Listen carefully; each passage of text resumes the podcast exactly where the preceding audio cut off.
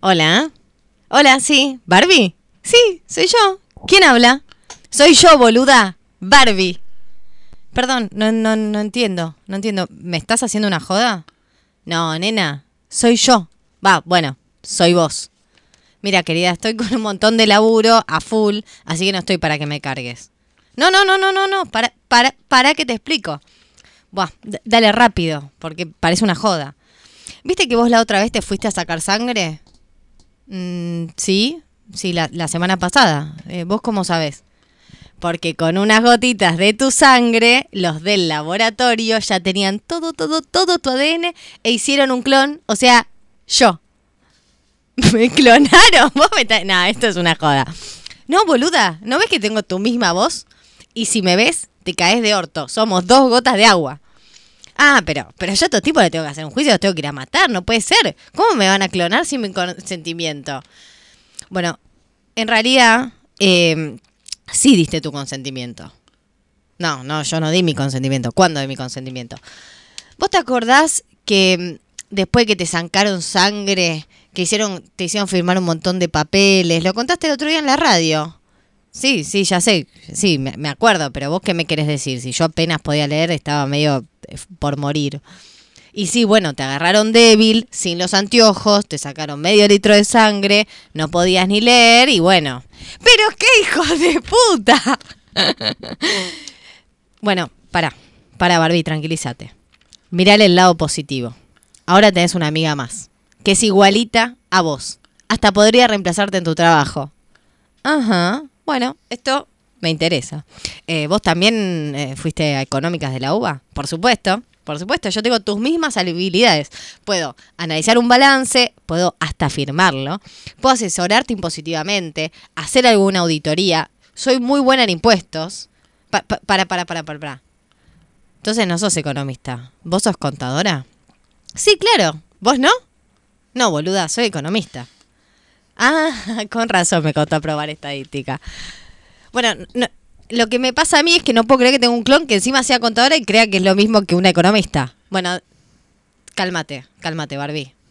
Eh, es un detalle. ¿Detalle? Detalle sería que salieses con seis dedos en cada mano. Que seas contadora es un montón. No te alteres. Re- relájate, tranquilízate. Pensá las posibilidades. Pero ¿cómo no me voy a alterar? Me acabo de enterar que tengo un clon y encima que es contadora. Lo único que me falta es que seas libertaria. ¿Hay algún problema con eso? No, no, sos libertaria. ¿Qué? ¿Me vas a decir que vos estás a favor de la casta? Contadora y libertaria, la concha de la lora. Creo que hasta acá llegamos. Qué pena. Podríamos haber sido mejores amigas, reemplazarnos en el trabajo y todo. Pero aún. Pero aún te queda la otra. ¿Cómo que me queda otra? La, la otra clon que hicieron de vos. ¿Cómo que hicieron otros más? Son des- desubicados. Bueno, si querés le paso tu WhatsApp. Pero ella sí es economista. En realidad no, ella es policía de la ciudad. Antes éramos uno y ahora somos dos. Antes éramos uno y ahora somos dos. Dos tipos de cambio, una vez más con equipo completo, a diferencia de Scaloni, estamos todos y estamos con los mejores, los titulares. Y quiero pasar a eh, contarles quiénes son. Eh, bueno, yo soy uno de ellos, mi nombre es Pablo Javier Mira. Y bueno, y tenemos una titular femenina, nuestra frontera de posibilidades de producción, siempre ahí en el límite, aunque con rendimientos levemente decrecientes. Estamos hablando de Bárbara Williams, ¿cómo estás? Buenas noches a todos y todas. Estoy muy bien acá. Me enteré que tengo dos clones. Mirá, Eh, qué bien, La verdad que es un montón, es un montón. Sí, me hubiera gustado que sea arquitecta, pero no. Tenés un clon, ¿no? Sos vos y otro. No, Otra. son dos. Una es policía de la ciudad Ah, y cierto. otra Sí, es ahora, contadora. No lo había entendido del todo, porque las, vo- las voces se parecían mucho, eh, bueno. pero ahora lo voy a escuchar de nuevo. Son clones, se van a parecer Se- mucho. Se van a, son exactamente iguales. ¿Podés mandar otra para acá? Por las dudas que digo, en una de esas es un poquito mejor, no sé. Eh, quizás- en realidad se podrían clonar ustedes que vienen con faltazos. No, yo, yo no estoy con faltazo, che. Señoras, señores, es momento de presentar al faltador serial de dos tipos de cambio. Es mi amigo, además es matemático, es economista, es auditor y, ¿por qué no economista? Es el hombre que es único, no tiene clones. Gerardo The Only One, Ravna. Muchas gracias, muchas gracias. Realmente es- un placer estar nuevamente acá. Welcome to Argentina. Que me hayan vetado, ¿sí? Desde Cancelado, la radio. Me hayan cancelado. Por decir mucho. eh, La palabra, este, este, así. eh, exacto. Este, pero bueno, estoy feliz por fin de estar acá. Este, Eh, le quiero feliz. mandar un gran saludo a mi mamá, Rita. Le quiero- Rita, beso beso a enorme. Rita. Este, y bueno, si querés te cuento qué día es hoy, Pablo. Sí, sí, eh, quiero que me cuentes qué día es hoy, eh, porque hoy, est- hoy estamos apurados, tenemos un montón de cosas para contarles a Estamos a full audiencia. con un montón de temas, ¿verdad? Así es, a full, a póker, a generala y doble general también. Tachame Adelante. la doble general. Tachame la doble. Qué buen nombre, Tachame la doble para un programa de radio. Puede Ya, ser. ya va a existir. Sí, seguro. Seguramente. Bien, hoy es el día 17 de noviembre. Y Ah. en la economía es el día del efecto Olivera Tansi. No me jodas que, Vamos. que el efecto Olivera Tansi tiene Y su día. Sí, exactamente, es el 17 de noviembre porque un día como hoy Sí. nació Tansi. Mirá, tan. Tansi. Tansi. Tenías que hacer ese chiste. Sí. Sí, Tansi el problema, porque ustedes se acuerdan cómo es el día, eh, cómo es el efecto Olivera Tansi con Yo elevada el, inflación. el Olivera, pero no el Tansi. Y fue algo ¿Es el bastante mismo? parecido. es Ah, el mismo, ok, es el mismo porque en realidad eh, Julio Olivera este, desarrolló el concepto en 1964, Claro. pero luego en 1977 Vito Tansi formalizó Pará. lo que fue bautizado como el efecto Olivera Tansi. Pará, pará, pará, pará. ¿Vos me querés decir que el argentino Olivera descubrió el efecto en el 64 y un piola en el 77, 13 años después, Sí. por escribir un par de ecuaciones se llevó el nombre también con ¿Sabés el cuántos- Tano Tansi? ¿Sabés cuántos casos hay de esos, Pablo? No hay un hablé, montón. no ¿De hablé. segundones? ¿De segundones? hay un montón, hay un montón y quiero que vos ¿Quedó nos relates algunos. ¿Quedó Olivera como segundón de Tansi? No, es el efecto Olivera Tansi, no Tansi Olivera. Lo curioso, lo curioso, bueno, el efecto Olivera Tansi lo conocen, todos los economistas lo saben, es con un periodo de alta inflación, los gastos corrientes del Estado se actualizan más rápidamente claro. Que los ingresos. Incluso incluyendo el, el, el- el señoriaje, ¿no? El impuesto a, a Exacto. la inflación. Porque los Este, impuestos se refieren al periodo anterior, ¿no? Claro. Ganaste en el periodo anterior, ahora se aceleró la inflación, ya no cobras tanto. ¿no? Entonces eso genera un mayor déficit fiscal, cosa Correcto. que ocurrió en 1975 en Argentina. Ahí tenés. Un poco Tansi se, se basa en eso, en el Rodrigazo, y también en 1991 es tan eh, simple, con la ley de convertibilidad. El, el efecto Olivera. Es muy, muy Es simple, tan simple. pero ahí está. El- lo curioso del tema es que quien nace un 17 de noviembre Sí. es Calisto Tansi, que es otro Tansi, pero Ah, nadie es se dio otro cuenta. Tansi, no. Nadie se dio Ah, cuenta. y quedó. Este Calisto Tansi fue un hombre de negocios italiano, el creador de Parmalat, y que terminó generando su La empresa bancarrota. láctea. Sí, Empresa láctea. eh, empresa láctea Italiana. italiana, eh, que fue fundada por él y que el chabón se choreó 800 millones de euros de la empresa y terminó haciéndola... eh, de- Pero terminó si era de él, ¿se los, ¿se los robó? Bueno, lo que pasa es que después le hizo una sociedad anónima, ya no era toda de él. Ah, bueno. Ahora ¿Sí? sí, ahora sí. Ahora Así entiendo. que eso hay que tenerlo en cuenta. Terminó generando un agujero de 14 mil millones de euros, que es algo así como 20 mil millones de dólares. Que no fue Este, por el efecto época. Olivera Tansi. No, nada que ver. Ah, Pero bueno, como un Tansi nació un 17 de noviembre, hoy es el día del efecto Olivera Tansi. Muy Tan bien. simpático, Gerardo Romner, como siempre. Eh, estamos en condiciones de presentar a nuestro operador y CEO y eh, castigador oficial de. Mixtape Radio, Paul Sandor. Bienvenido. Buenas noches, ¿cómo va? ¿Todo bien? Perfectamente, se te escucha perfectamente, Paul, desde el otro Desde estudio, el- desde tan lejos. ¿no? Claro, sí, sí. Pablo, ¿vos tenés la pregunta para él hoy? Tengo o la pregunta o para se la él. puedo hacer yo. Bueno, yo Ah, se la como hago. cuando- yo se la hago en, en otro programa. En otro programa te, te dejo Sí, que la hagas sí, vos. sí. Hoy es un tema eh, muy importante porque nos vamos a extender sobre esta cuestión Sí. cuando me toque la sección a mí. Mm. Así que, Paul, bueno, espero que te luzcas porque, digamos, esto va a ir... Es como la premisa. Es como la premisa, es decir, Sí. yo no voy a poder hacer una buena sección Sí. si vos no contestás bien esta pregunta que te voy a hacer. Así Bien. que, Mucha presión. eh, sí, pero bueno, esperemos que lo sortee con éxito. Eh, el tema que querríamos que desarrolle es, es el problema del eh, second best, o sea, el problema de el segundo mejor. El segundo. El teorema del segundo Sí, mejor. sí. Bueno, lo que se dice es que el segundo es el primero de los perdedores, que no deja de ser, no deja de ser primero. es, es- es como una como una paradoja que se da, ¿no? Porque ¿qué sos? Segundo, sos el primer perdedor. O sea, Eso decía ganaste- Bilardo. Claro, claro, ganaste, Ah. ganaste la medalla al mejor per- sos el mejor perdedor. Eh, lo- los segundos, no sé por qué lo puse en vos, digo, los segundos son los mejores perdedores. Vos sabés por qué lo pusiste en él.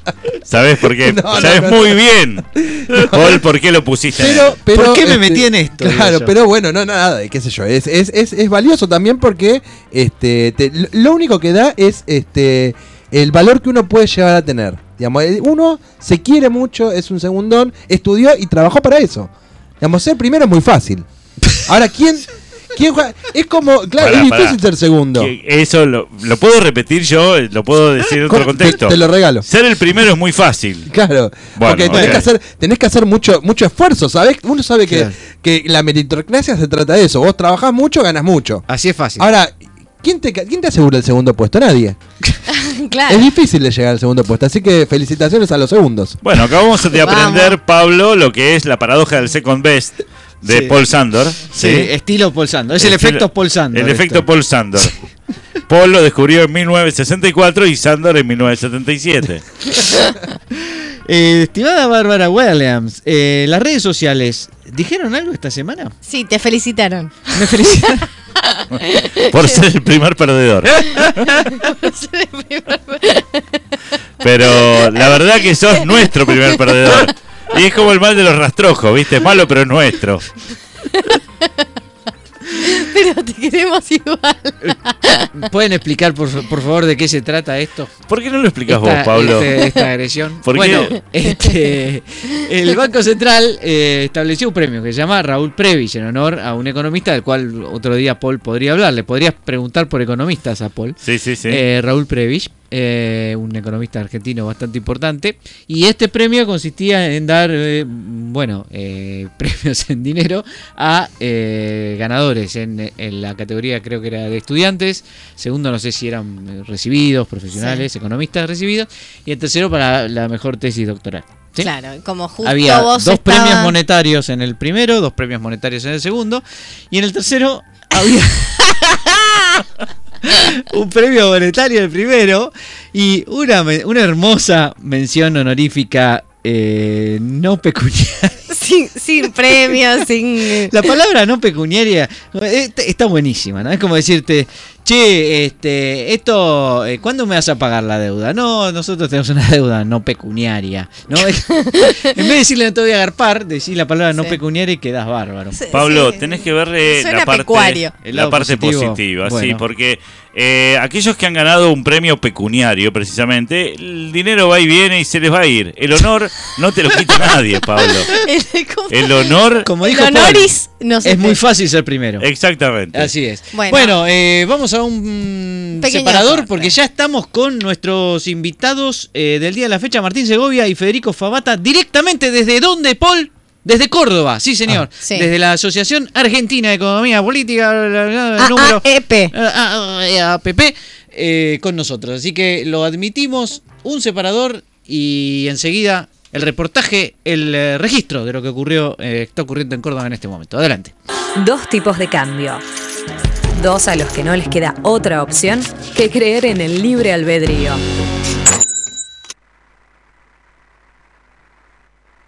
siempre continúa.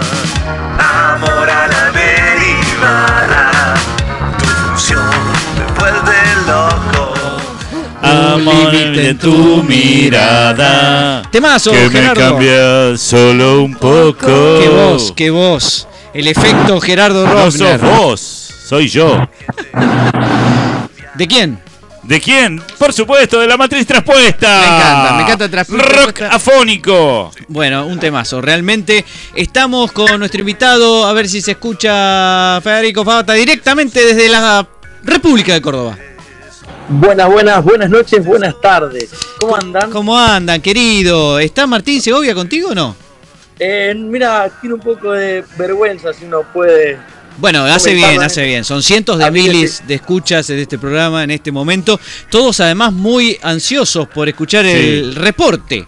Es más, re- reportereso. se han reunido en, una- en una- en un. ¿Cómo se En llama? un bar. En un estadio en La Plata para escuchar Dos tipos de cambio Con y video, el con video. reporte de, Fa- eh, El reporte Fabata. de Fede Fabata. Fede Fabata, eh, estás entonces en Córdoba. Hablanos en, en cordobés para chequear. No puedo hablar. Mira, solo, solo voy a decir que cuando llegué yo había buscado en Google a ver qué temperatura promedio hacía acá Bien. y, y debo decir que el estimador era sesgado porque grados promedio que verdaderamente no lo, no lo representan. Yo busqué que rondaba entre los 20 y los Sí. 30 grados y Pues- cuando llegué estaban 39, 40 No joda. y yo traje un solo pantalón corto. Eh, después campera, pantalón largo, jean, ropa formal. Ropa de invierno te llevaste. Eh, pero como estamos- que le pifié. tipo, Estamos en noviembre. Como, la estimación típica de un economista De subestimé. un, de un mal que- econometrista. Sí, que tuvo, tuvo un sesgo bastante importante sobre mi modelo, así que acá, acá estoy sufriendo lo- los males de esta temperatura Como de casi dicen- 40 grados cordobeses. Como dicen en casa de econometrista, En casa de econometrista, eh, regresión de palo. Promedio fallado. Modelo sesgado. Promedio pesado, Muy exactamente. bien, muy bien. Fede Fabata, contanos con qué eh, personas famosas te encontraste en la reunión de Asociación Argentina de Economía Política 2022. Bueno, mira, primero tuve un pequeño problema con Martín Trombeta que me pidió Uh, pañuelitos. uh, Sí, sí, fue, el- fue el primer mensaje. Me dice, ¿podés traerme pañuelitos? Le digo, Trombe, Pero yo no hay estoy en Córdoba. ruta, viajando en auto, con, con 45 grados, con el aire acondicionado que no daba más. Y Martín me estaba pidiendo, por favor, un pañuelito. Eh, ese fue el primer personaje. Después, eh, damos un segundo encuentro interesante. Fue con Silvia London. que- Silvia London, Ah, sí. estuvo en el programa, claro. Bueno, Silvia es una defensora del helado de menta granizada, así que No, si lo puedo hacer. sí. La rebanco, eh, la rebanco, la rebanco. Mandale mis saludos. igual, eh, y Así también de la naná, como gusto de helado, también me gusta. eh, ahí te, te lo peleo un poco. Así que no. Para escucharme antes, creo que eh, cumpleaños, ¿no? El señor. ¿Quién? Eh, Gerardo, cumplió y le dimos un regalo. Cumplió años, Cumplió, sí, sí, cumpleaños. sí, el eh, 30 de obtuvo- octubre. Obtuvo su regalo correspondiente. Sí, sí. hace casi ya tres semanas, pero gracias, Bueno, Fede. tuvo un, tuvo un sesgo el, digamos, el tema pista. Sí. Pero está Le bien. estás pifiando en todo, sos realmente un economista. Sí, sí, sí. Bueno, pero para, sobreestimé, subestimé. Si saco promedio, estoy. Está bien. la verdad que sí. como que no hay tanto, tanto problema.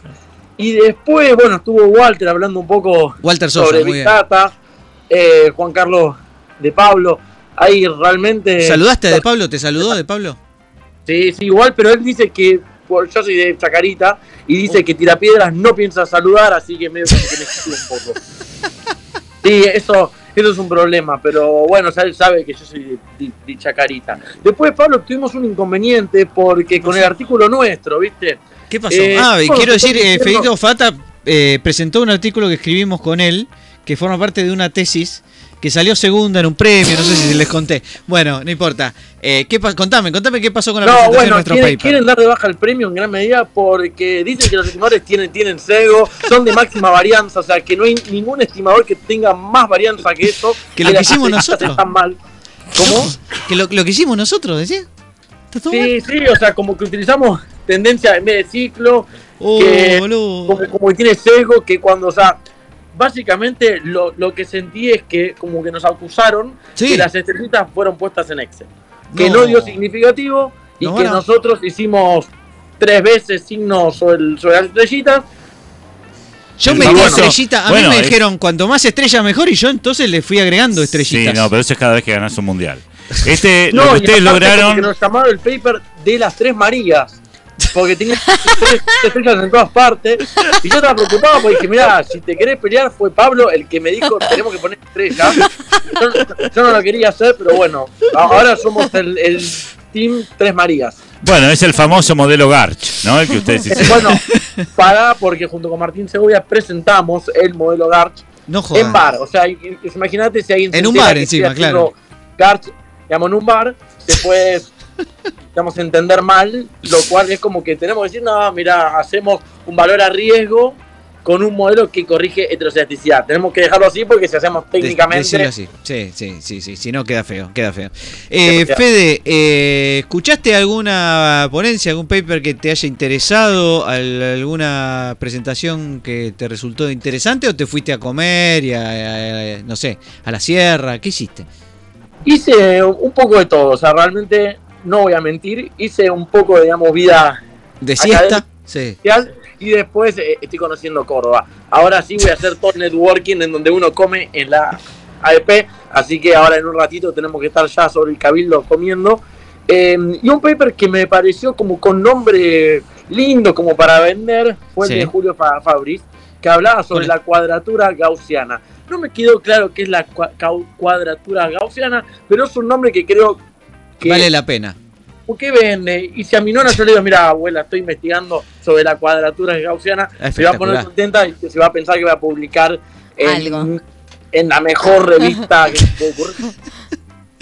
Che, Fede, te, eh, te, te quedás cinco minutos que te quiero contar algunos papers que estuve viendo en las presentaciones, en los resúmenes que me resultaron interesantes. A ver si por ahí escuchaste alguno de esos o te resulta interesante y de paso se lo cuento acá a mis, a amigos del programa. Sí, sí. Algunos que me llamaron la atención. El primero es evaluando la mortalidad atribuible en el presente eh, y en el futuro a las temperaturas extremas en Argentina. Uno hubiese pensado, bueno, tuvimos COVID, papá, digo, se murió un montón de gente. No, este es un paper sobre cuánto te mata la temperatura extrema, hecho por Mariano Rabasa y Mariana Contegrán, entre otros. Y el paper analiza justamente el efecto de las temperaturas sobre la mortalidad. Y entonces uno diría, bueno, la, la primera pregunta que hay, ¿cuál es? Si, que, si mata más el calor o, O mata la humedad.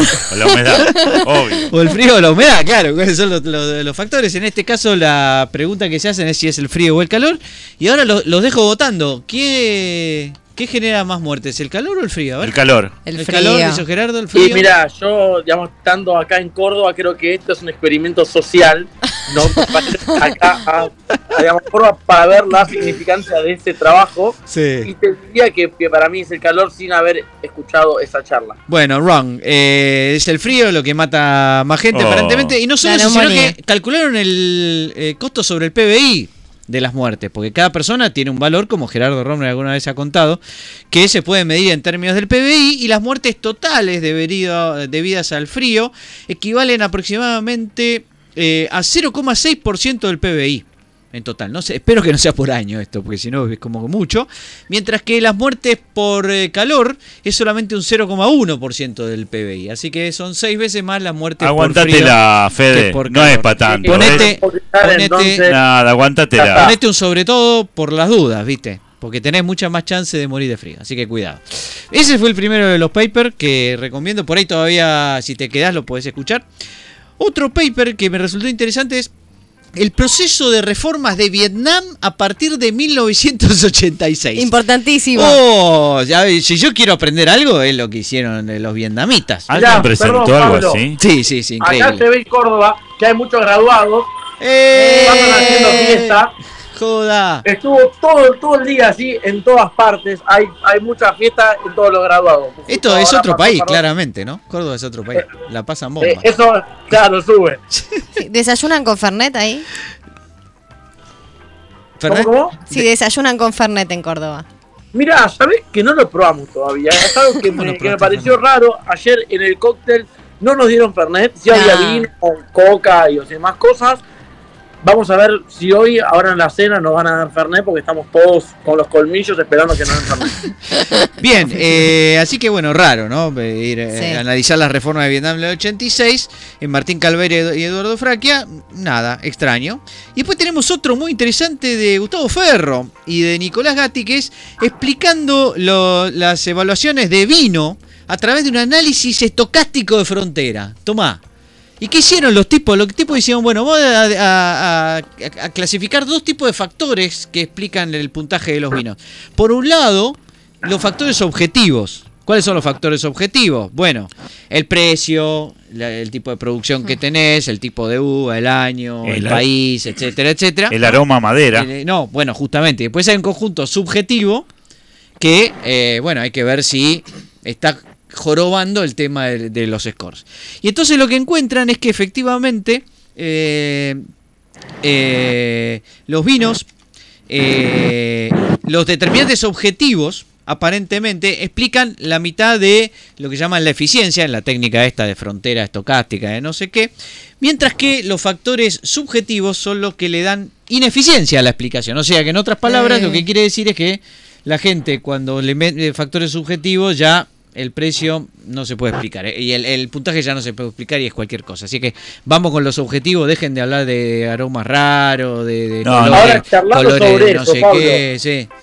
Mira, lo que circula acá, yo no sé si, si la confirmación, pero ya se sabe fecha de dónde va a ser, o sea, ya se sabe el lugar Sí. dónde va a ser AEP 2023. A ver, ¿Dónde? Tierra del Sí. Fuego, Malvinas. No, No, ¿de qué estamos hablando? Del Fernet. Del, No, del al- vino. De Vietnam. Mendoza. Vietnam. Mendoza. ¡Vamos! Ahí, ahí nos Eso es lo que me dijeron, o sea, como que no lo confirmé, pero me llegó de, de varias fuentes internas que hay posibilidad que sea Mendoza. No, ahí sí que no nos faltamos ni loco, vamos con Gerardo, con Barbie, hacemos el programa desde allá. Re. Tenemos que meter a, un- a una región cuantílica o ando dando vueltas por ahí. Sí, sí, algo vamos a mentir. Algo, algo vamos a mentir. El otro que me impactó es el impacto económico de las segundas residencias como forma de alojamiento turístico. Caso de estudio, Punta del Este.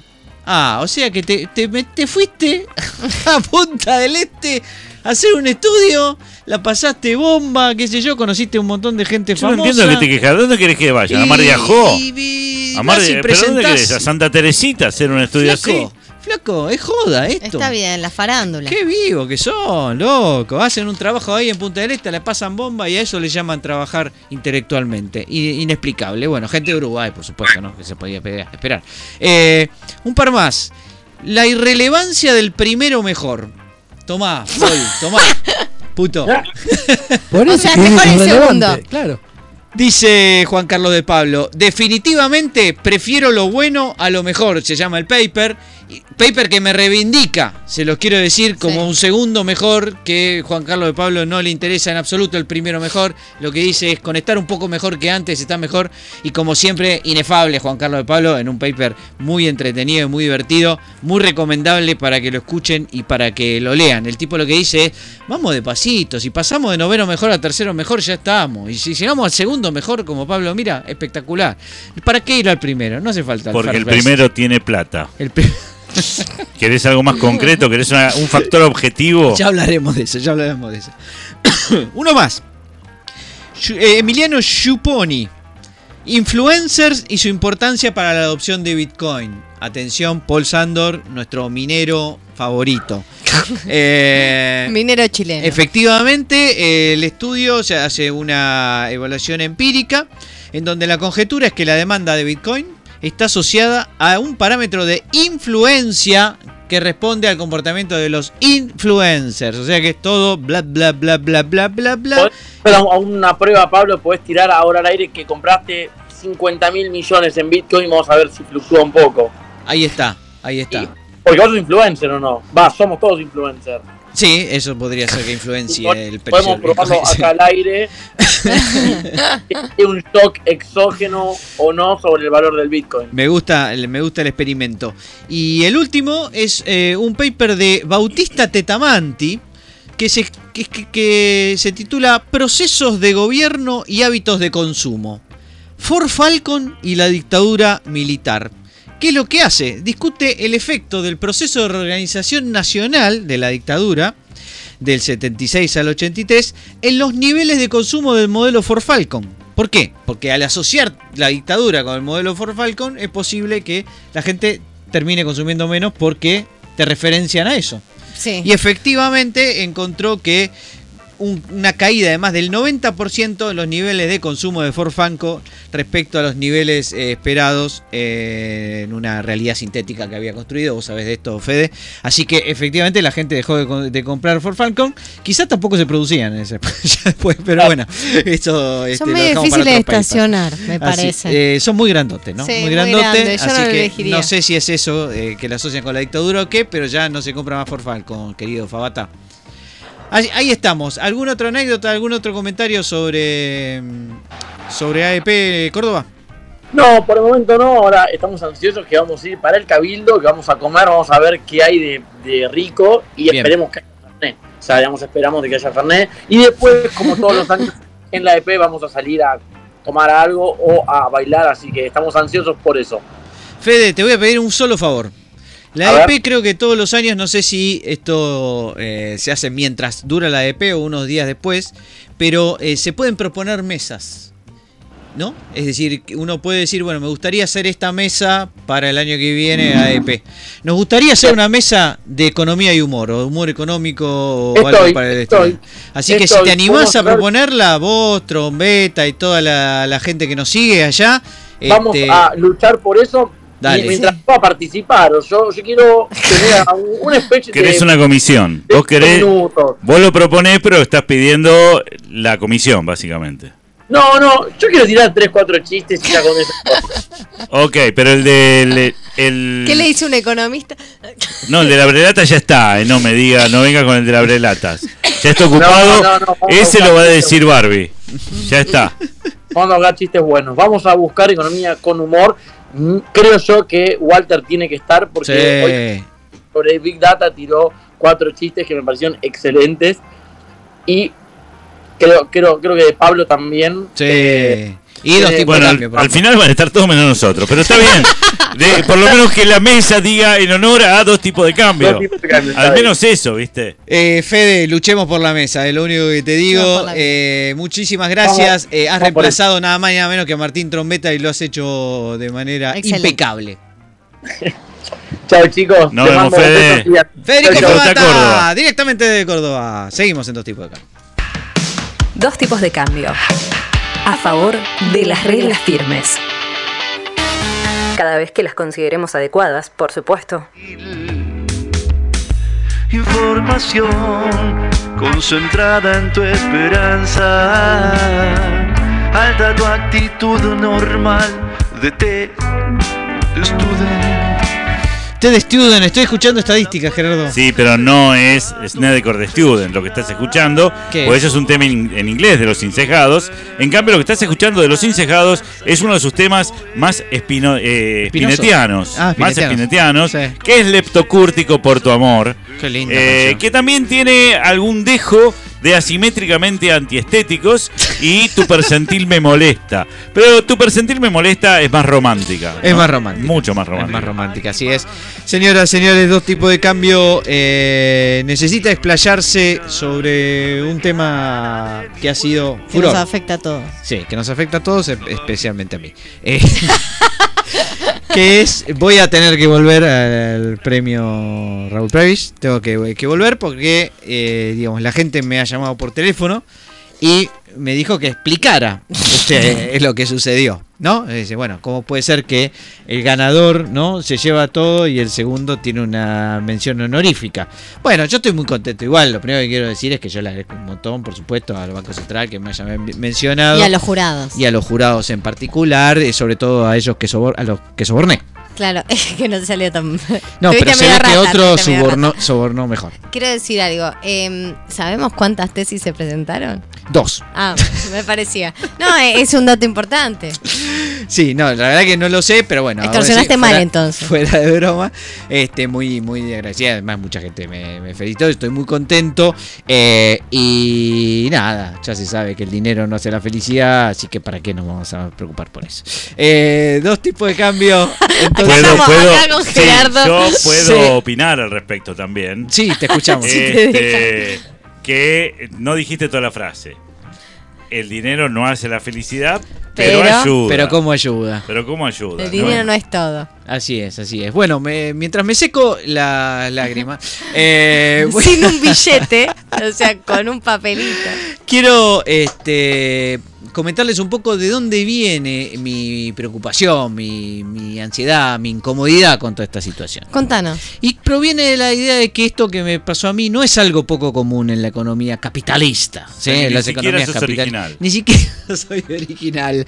Exactamente. En la economía capitalista tenemos un montón de casos de lo que se llama el winner takes it all, o sea, el ganador se lleva todo. ¿Esto qué significa? Bueno, significa básicamente que hay mercados, hay productos y hay, eh, eh, digamos, eh, sí, eso, mercados o productos, en donde el que llega primero o el que lidera o el que es más grande se lleva una proporción de la torta más que interesante. Mientras que mientras que el resto, los que le siguen, Sí. generalmente se llevan muchísimas partes más pequeñitas. Bueno, pero entonces no es que se lleva todo. No se lleva todo. Bueno, es obviamente es una forma de decirlo Ah, de manera más, es una forma más de decir. resumida. Sí. Exactamente. ¿No? Más exagerada, es eh, como tomar el todo por las partes o las partes por el todo, no me acuerdo cómo se llama. La El toro por las la, la metástasis, no, bueno, no me acuerdo bien cómo se llama la, la expresión. Eh, tampoco, metáfora tampoco era, bueno, era otra. Eh, ahora, eh, esta, esta no es solamente una teoría, sino que es algo que se ve verificado en muchas si- situaciones económicas.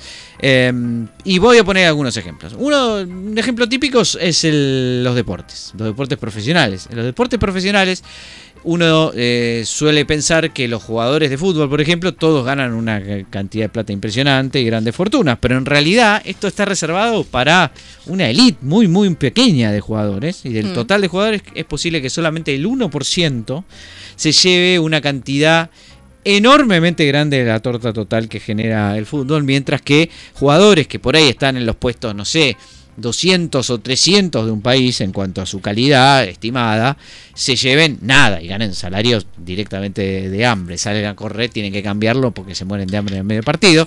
Y eh, si no, pregunten cuánto gana un jugador de la C o de la B, por ejemplo, se van a dar cuenta Sí. un suplente, por ejemplo, que todo mal. Así que ese es un típico ejemplo de situación en la cual eh, los padres se entusiasman mucho con los hijos, les dicen, no, juega al fútbol, qué sé yo, porque creen que va a ganar los millones que gana Messi sí. y termina ganando un sueldito de 30 lucas en Almirante Brown. Bueno, ese es un ejemplo típico. Otro ejemplo típico es el tenis. En el tenis el jugador El número tenis 1 pasa. a 10, a 20, ganan un montón de guita, pero a partir del, del número 300 la cosa se hace muchísimo más difícil. No tanto porque no ganen premios, sino porque cuesta mucha plata el hecho de movilizarse, ir a hoteles, etcétera. No te pagan las cosas. las Y también está el salto entre profesional y no profesional en el tenis. Claro, claro, pero el tema es ese, que mucha gente o no se hace profesional, o cuando se hace profesional, bueno, el Empieza problema que tiene que, claro, ahí eh, hay que ver si le da positivo, tiene que hacer un gran esfuerzo. Es un esfuerzo también eh, psicológico, ¿no? Una presión psicológica muy fuerte, porque de nuevo, vos lo que ves en la tele es gente muy exitosa, que le va muy bien, que hace un montón de plata, y vos te están rompiendo el lomo para no conseguir nada. También existen algunos mercados, algunos productos en donde esto también sucede, eh, donde hay una concentración muy, muy grande del mercado. Los ejemplos típicos que encontramos modernamente son los unicornios, ¿no? Los unicornios azules, que son, por ejemplo, Facebook, Mercado Libre. Amazon, Mercado Libre o Google, que son ejemplos de empresas que dentro de su rubro se llevan una enorme mayoría espectacularmente grande del negocio eh, total. Claro. ¿no? Con lo cual, bueno, este tipo de concentración de winner takes it all, eh, como decía muy bien Gerardo, no me corresponde solamente a mí, sino que efectivamente sucede en otros ámbitos, lo cual me deja tranquilísimo. Eh, lo que... Sí, pero perdóname, Pablo, Sí. quiero hacerte una aclaración. Sí. Eh, vos decías muy bien, por ejemplo, en el tenis, Sí. ¿no? Eh, O en el fútbol, decías que los que llegan a primera realmente Eso. cobran mucho, Sí. pero el de Almirante Brown cobra 30 lucas. Sí, ponele. Vos ni siquiera te llevaste 30 lucas. o sea, vos sos peor que un suplente de Almirante Brown. Eh, sí, no sé. Bueno, pero ¿lo mencionaron al de Almirante Brown? Para él es un honor ser suplente del Almirante Brown. Así estamos, así estamos. Pero bueno, así es la vida. Hay segundos, por otra parte, que son muy famosos y muy importantes. La naranja mecánica, señores, perdió tres finales. Sin embargo, adoramos el fútbol eh, holandés, salvo Bilardo. Nosotros lo queremos mucho. Lo queremos mucho a Buzz Aldrin. Ustedes se preguntaban quién carajo es Buzz Aldrin. Es el segundo hombre que pisó la luna. El primero es eh, Neil Armstrong. Sí, ¿no? No, no. Louis Armstrong, como decía. No, no, Neil Dios. Armstrong. Sí, Neil señor. Armstrong. Y el segundo es el pobre de eh, Buzz Aldrin, pero que yo me acuerdo muy bien de Buzz. Lo quiero mucho. Vos sabés que cuando fueron a la luna llevaron un banderín de independiente, ¿no? Así es, eh, lo llevó Neil en este caso, que era independiente. En cambio, Buzz era de Racing. Había quilombo, había quilombo Y- adentro. pero está bien, pero Sí. el otro le hizo zancadilla cuando estaba saliendo Buzz Aldrin. Y, Se cayó muy lento. Sí, sí. Y lo, lo- lo forcejeó y salió él primero. Dijo, no, no, ni en pedo. Eh, voy yo, voy yo. Dice, sí, sí. Y, eh, y lo del paso, dijo lo del paso, que yo que lo leyó por otra parte, no. no, no. Un gran es más, paso. estamos en la duda de si llegaron a la luna, bueno, ya sabemos, si la Tierra es redonda y esas cosas. Y si las vacunas funcionan. Bueno, eh, nos fuimos un poco, pero el punto era un poco este. Eh, lo que queremos decir es que en dos tipos de cambio tenemos una exclusiva, Barbie, Gerardo, Paul. Y esa exclusiva es que tenemos al, gana, al, verdad, al número uno. Para nosotros sos vos, eh. Al nu- no, no, al verdadero número Para vos, uno. Barbie. al ganador del premio a la mejor tesis doctoral de la historia de la humanidad. Señoras y señores, Lorenzo Cassini. Le mandamos un gran abrazo y una gran felicitación a Lorenzo. Lorenzo, querido, te queremos y te felicitamos porque, la verdad, Eh, Se lo quiero merece. decir que quizás en otro año él perdía. bueno, La No lo- competencia no fue fácil este. Pero ¿qué hizo la producción de dos tipos de cambio? Le, le hizo un reportaje al amigo Lorenzo, que no pudo estar porque estaba justo dando clase en este, en este momento y supongo que no quería ser agredido por nosotros. Eso te iba a decir, decir Sí, la verdad, Pablo. Sí, sí, sí, sí, efectivamente. Así que bueno, Lorenzo dejó, dejó algunos mensajes. Le queríamos preguntar, bueno, de qué iba la tesis y nos contestó esto. Tradicionalmente la literatura económica considera o consideraba que la industrialización es la única vía para el desarrollo económico, porque por una serie de características que tiene la industria y también por observar que la mayoría de los países desarrollados eran industrializados. Pero últimamente o recientemente eh, la literatura económica se cuestiona ese postulado a partir de observar eh, dos evidencias empíricas. Por un lado, que la mayoría de los países, tanto desarrollados como en desarrollo, se desindustrializan, es decir, pierden industria. Eso por eh, una serie de razones, entre otras que, que la industria se concentra en, países asiáticos. Eh, entonces, por un lado está esa, evidencia de desindustrialización y por otro lado de que emergen una serie de servicios que la literatura llama servicios de negocios intensivos en conocimiento, eh, que pueden exportarse, que tienen elevada productividad, que pagan altos salarios, que requieren mano de obra calificada eh, y que pueden entonces ser una vía de desarrollo. Pensamos fundamentalmente en software, pero también en algunos otros servicios intensivos en conocimiento como investigación y desarrollo, marketing, algunos servicios de postventa, etc. La tesis lo que busca es un poco discutir la viabilidad de esta, de esta propuesta, fundamentalmente a partir de plantear que hay eh, muchas interacciones y complementariedades entre la industria y los servicios, porque las empresas de la industria y de los servicios innovan juntos, incluso exportan juntos, porque, por ejemplo, muchas exportaciones de servicios son eh, servicios, por ejemplo, de postventa de maquinarias. Eh, y entonces lo que plantea la tesis es que en realidad los países que hoy exportan ser- servicios exitosamente son fundamentalmente países que desarrollaron su industria, que a partir de, su industria desarrollaron estos servicios, porque muchos de estos servicios venden a la, industria, eh, y que básicamente para ser un exportador exitoso de estos servicios eh, tenés que tener una industria que complemente, sobre todo una industria también intensiva en conocimiento, que es la que más demanda este tipo de servicios. Entonces, en realidad, mm, lo que plantea la tesis es, no es una, una vía alternativa al desarrollo, sino que más bien eh, estas exportaciones de servicios que son muy importantes y son una ventana de oportunidad, pero que son más bien un complemento de, de la industrialización y que en todo caso abandonar la estrategia de industrialización puede eh, dañar incluso tus exportaciones de servicios y, tu estrategia de crecer en base a servicios. Bueno, entonces lo que estamos viendo es que eh, Lorenzo se dedicó a estudiar nada más y nada menos que los motores del desarrollo, en este caso en particularmente de, digo, de las naciones que necesitan desarrollarse, dice, bueno, vamos a los servicios, vamos a la industria, él dice, mira, todo bien con los servicios, pero lo que pasa es que muchos están asociados a la industria, entonces si te haces el loco y dejas la industrialización de lado, los servicios no van a arrancar nunca. De hecho, el título de la tesis es Desindustrialización y exportaciones de servicios como motor autónomo del crecimiento en el siglo XXI. Lo que le queremos, lo que le preguntamos después a Lorenzo es si él pensaba que iba a ganar el premio y si había tenido otros premios. Nos interesan los antecedentes, señor Lorenzo Claro. Cassini. ¿Qué nos dijo esto? No sé si esperaba ganarlo. Sí, igual, que yo, cuando uno se presenta a una convocatoria o concurso, algo de esperanza de ganarlo tiene. Eh, y antes eh, gané otro premio hace unos años eh, de un trabajo que presenté en una conferencia internacional sobre temas de innovación que se llama eh, Globelix, eh, en un congreso que se hizo en Atenas, se hace cada dos años en diferentes lugares del mundo. Ese año tocó en Atenas. Y mm, mandé ahí un, trabajo basado en, mi tesis de, maestría. Y lo eligieron como mejor trabajo de la conferencia en, en la categoría de alumno de estudiantes de doctorado, digamos. Y aparte de eso, creo que, no sé, recu- recuerdo haber ganado un concurso de dibujo en la secundaria, pero nada, esa faceta artística no, no la seguí explorando.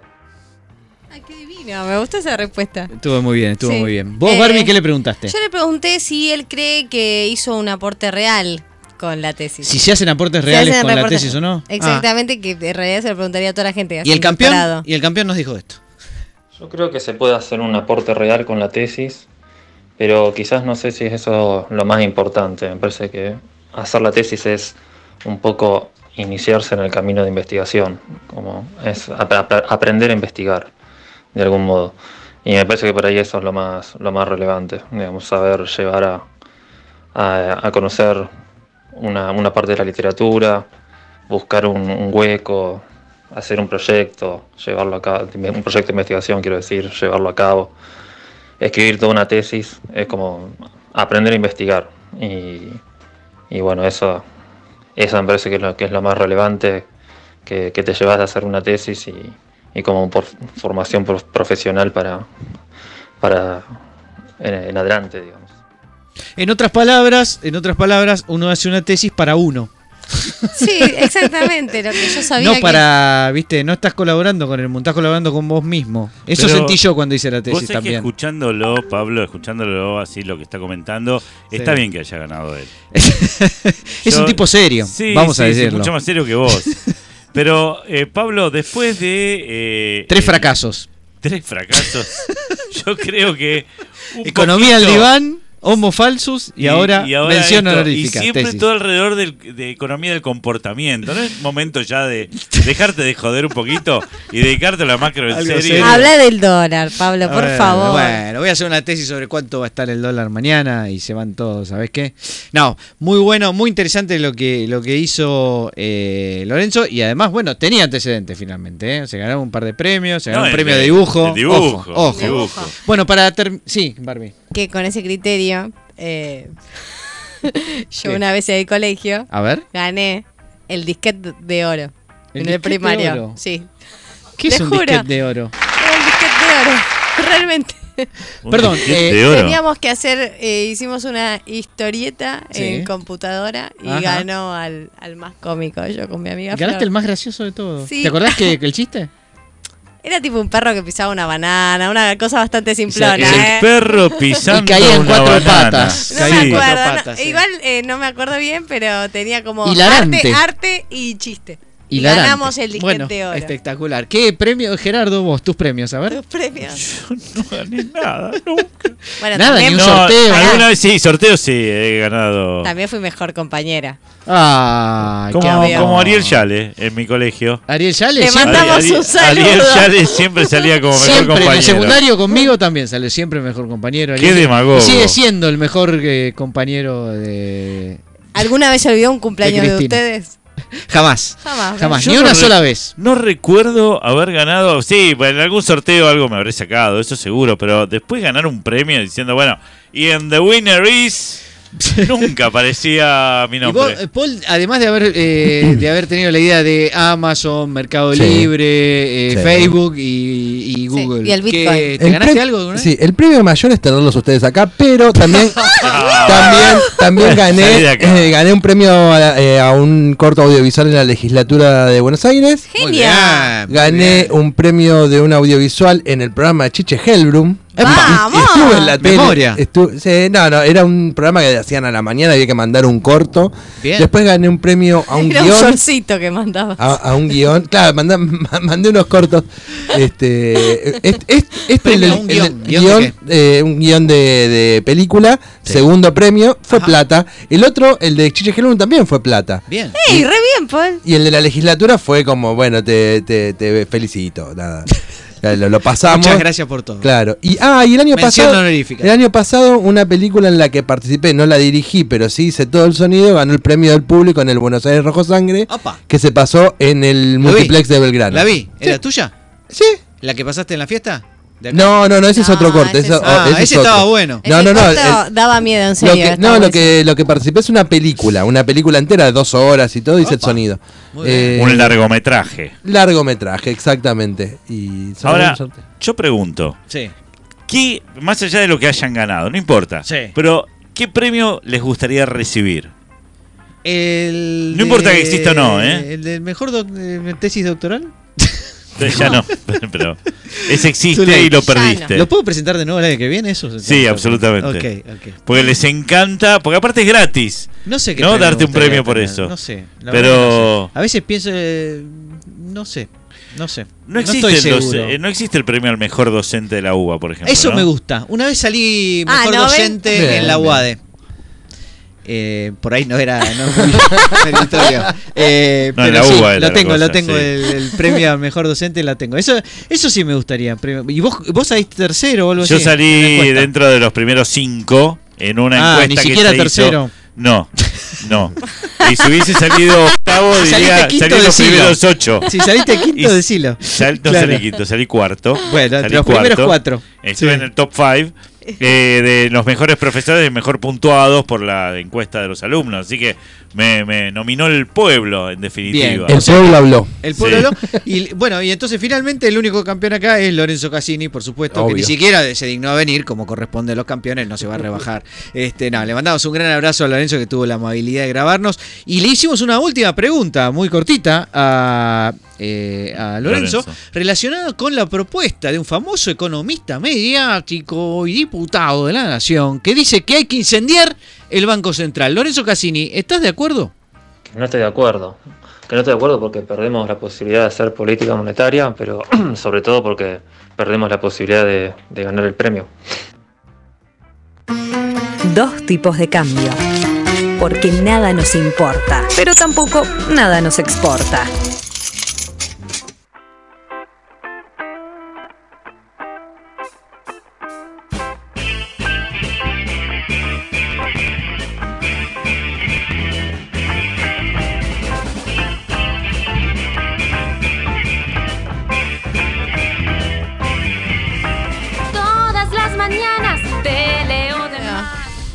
Señoras y señores, estamos escuchando Ricardo David. ¿Qué es Ricardo David? Es un Contale tema de los rendimientos decadentes. Me encanta. Tiene otros temas como al margen de todo y tangente, tangente. Señoras, señores, eh, dos tipos de cambios se quiere despedir, pero no se puede despedir sin antes tener la noticia insólita de Gerardo Romano.